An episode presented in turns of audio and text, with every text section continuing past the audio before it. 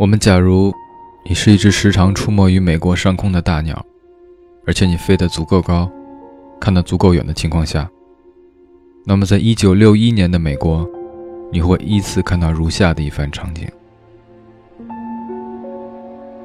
一月二十号，约翰·肯尼迪成为新一届的美国总统，并发表就职演说。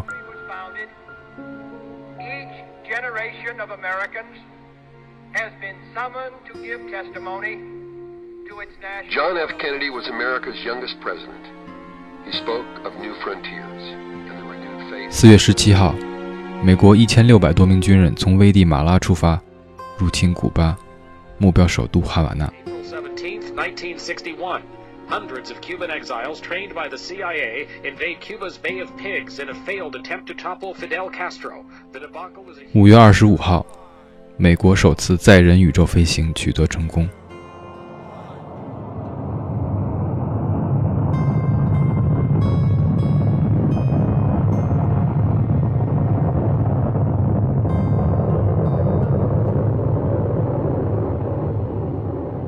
七月二号，一个白胡子老头在自己爱达荷州的公寓内举起猎枪，引弹自杀。这位老人叫海明威。十二月十日，作为《老人与海》的作者，海明威荣获诺贝尔文学奖，但随之而来的是他肉体和精神的崩溃。期间美国著名的歌舞片《西区故事》在纽约隆重上映了。而这些事件只是人类社会赋予他们的一些特殊意义，在一只鸟的眼中，并没有什么特别。在这只大鸟翅膀扇动下的土地上，出现更多的是一个个平凡的小人物。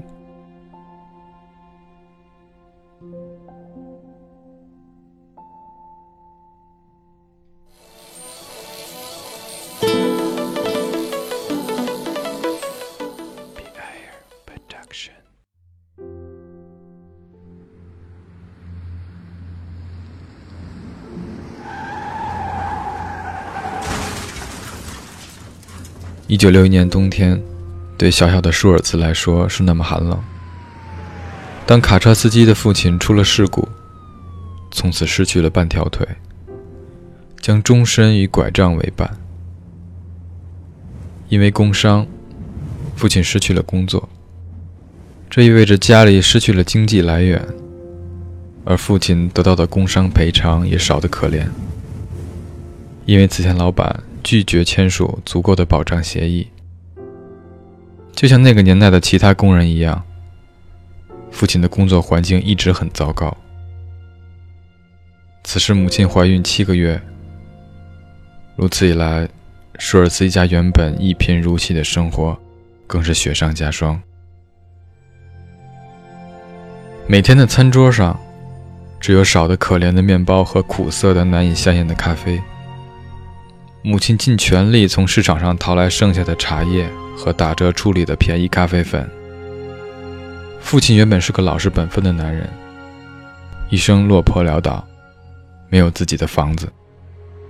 一家人住在纽约布鲁克林区的一套由联邦政府资助的廉租房里。他任劳任怨，忍受着雇主的剥削，当卡车司机，只是为了让全家能吃饱。但是，一场事故夺去了他的全部信心和勇气。他每日借酒消愁，变成一个酒鬼。舒尔茨简直成了他的出气筒，一不听话就会遭到一顿打骂。舒尔茨还必须担当父亲的情报员，不时从母亲藏起来的生活费中偷些钱，拿给父亲买酒喝。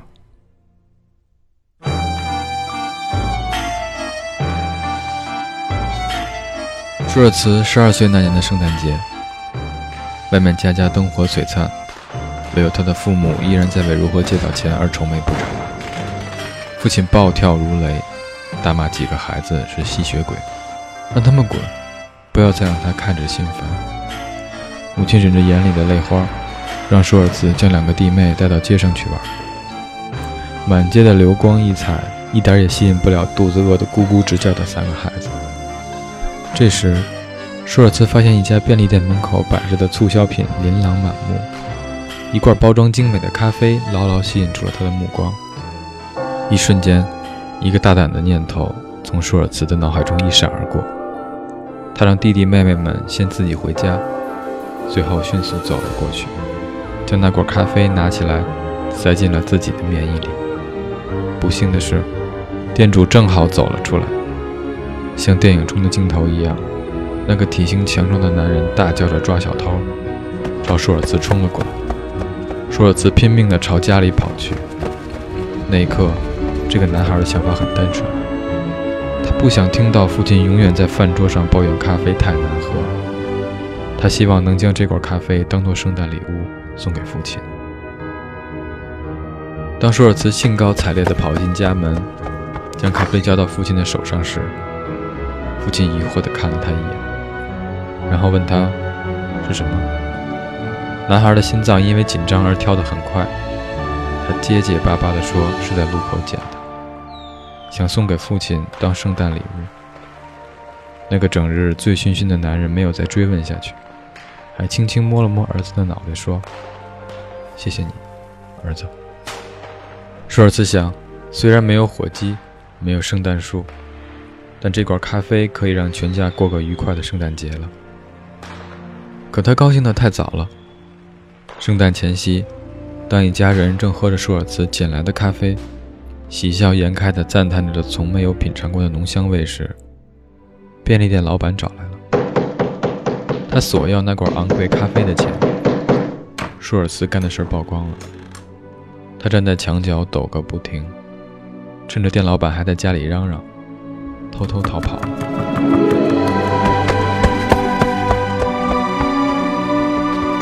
平安夜，舒尔斯在街上流浪，又冷又饿的他边走边哭，最后累得倒在地下通道里睡着了。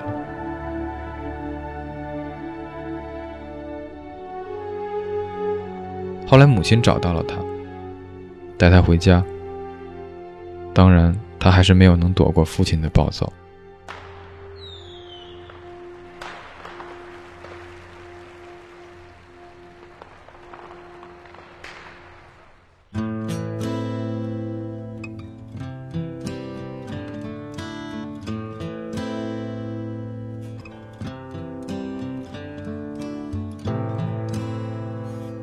I wear this crown of thorns upon my liar's chair,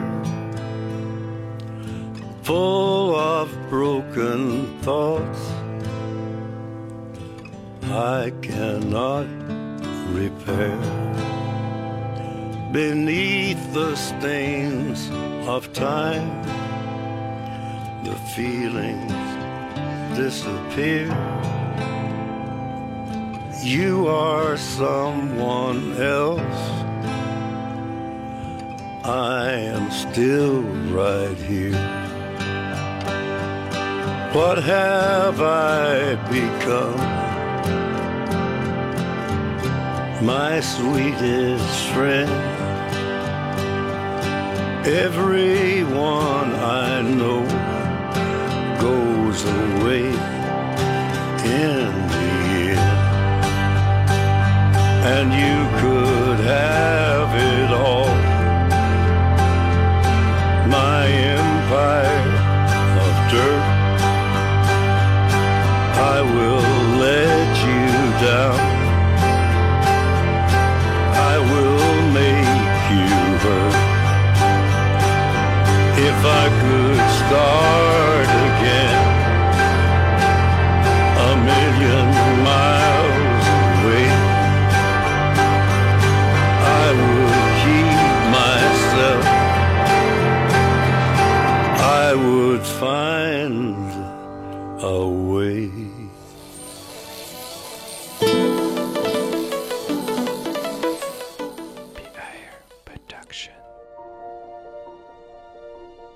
刻骨铭心的平安夜，留给舒尔茨的不是咖啡的浓香，而是痛苦的滋味。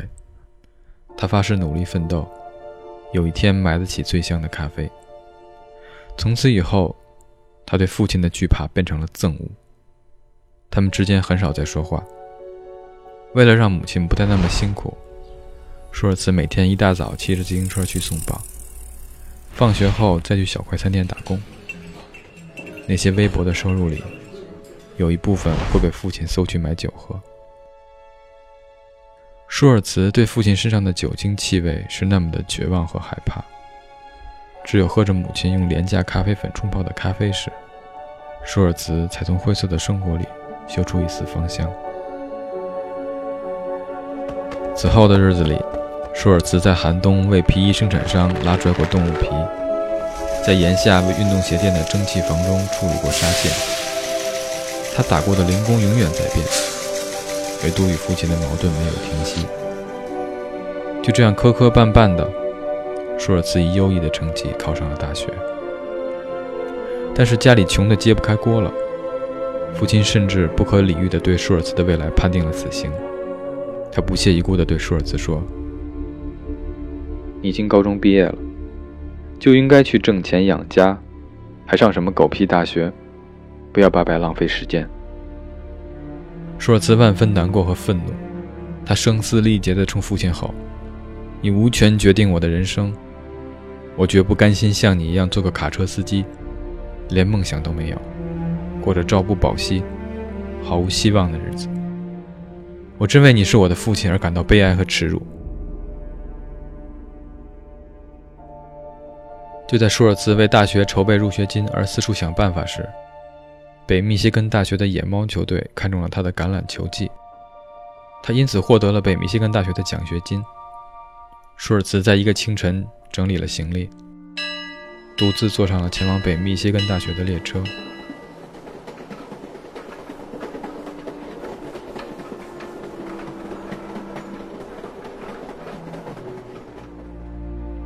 为了节省路费，上学期间他几乎没有回过家，而是利用每个假期外出打工。每个月，他都会给母亲写信和打电话，却从来没有问过父亲一个字。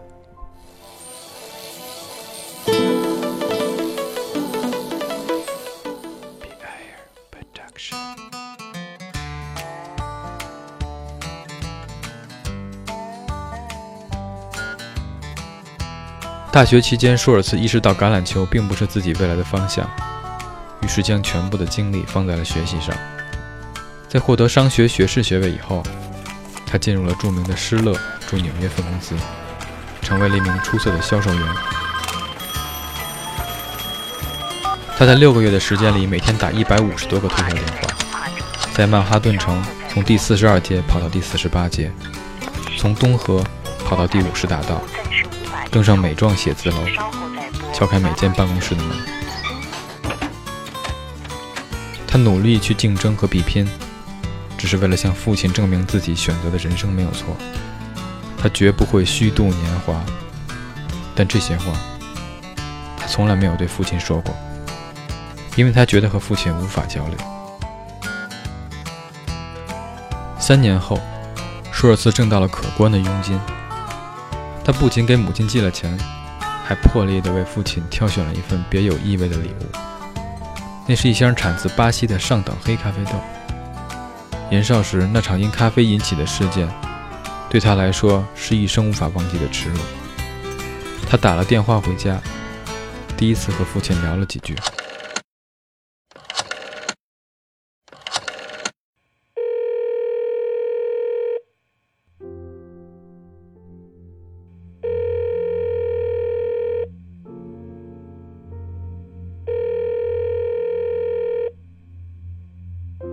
父亲只是淡淡的回应了几声，甚至语带讥讽地说：“你拼了命去读大学，就是为了能买得起咖啡吗？”舒尔茨毫不客气地说：“是的，我用努力证明了自己买得起咖啡，也买得起想要的人生。而你，最好用这些巴西咖啡豆为自己冲泡一杯真正的黑咖啡，品尝一下苦涩的滋味是怎样的。”就这样，两人的交谈再次不欢而散。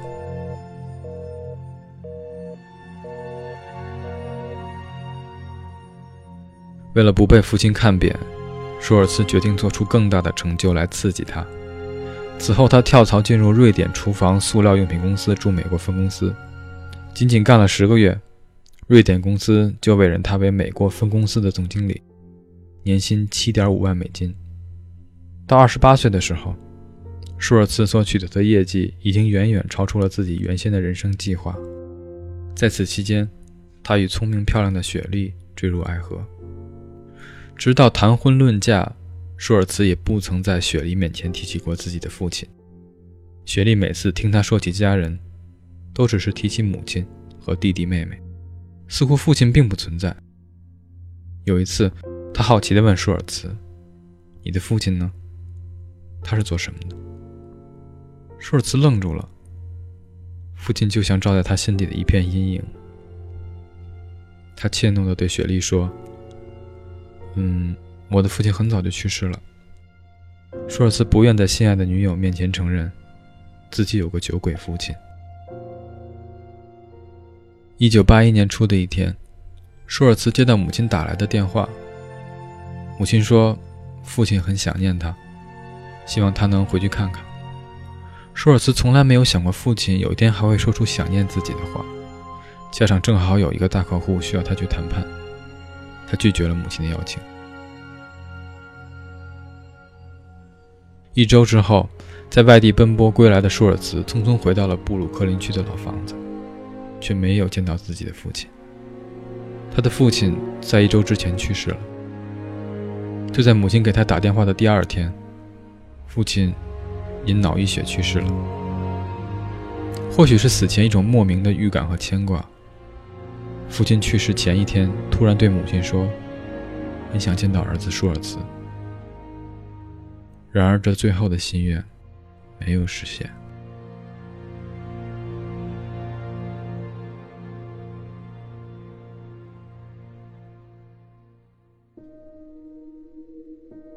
舒尔茨的心被巨大的悲哀占据了。他希望他们还能像十年前那样打上一架。他更痛恨自己曾诅咒过父亲。如果时光能重来，他多么希望能和父亲在一起。可如今，连父亲的打骂也变成了永不再来的珍贵回忆。此后几天，舒尔茨帮母亲整理父亲的遗物，不经意间看到了父亲留下的一个小木箱，里面竟藏着一个锈迹斑斑的咖啡桶。即使他已经面目全非，舒尔茨还是一眼认了出来，那正是他十二岁时为父亲偷来的圣诞礼物。往事涌上心头，他唏嘘不已。这时，他突然发现，在盖子上刻着一行字，那是父亲的手机，儿子送的礼物。一九六四年圣诞节，舒尔茨的鼻子酸了酸。他没有想到父亲如此珍视这件东西。他发现咖啡桶里还装着什么，打开一看。居然是一封已经揉得皱皱巴巴的信纸。看日期，应该是他坚持上大学那年父亲写下的。父亲在信中写道：“亲爱的儿子，作为一个父亲，我确实失败，既没有给你一个好的生活环境，也没有办法供你上大学。我的确如你所说是个粗人，但是孩子，我也有自己的梦想。”我最大的愿望是能够拥有一家咖啡屋，能够穿上干净的衣服，悠闲地为你们研磨和冲泡一杯浓香的咖啡。然而，这个愿望我无法实现。我希望儿子你能拥有这样的幸福，可是我不知道怎么让你明白我的心事。似乎只有打骂，才能让你注意到我这个父亲。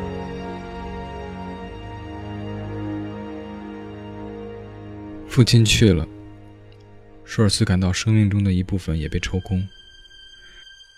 这时，雪莉鼓励他说：“既然你父亲的心愿是拥有一家咖啡店，那我们就替他完成未尽的心愿吧。”舒尔茨心中一动：“是啊，如品咖啡一样去生活，不正是他们父子苦苦追求的吗？”凑巧的是，不久舒尔茨看到一则广告，西雅图有一个小咖啡零售商准备转让店面，于是舒尔茨毅然辞去了年薪七点五万美金的职位，接下了那家小公司，将它变成了一间墨绿色的咖啡馆，并向西雅图的餐馆和其他咖啡店销售咖啡豆。日后驰名全球的星巴克就这么诞生了。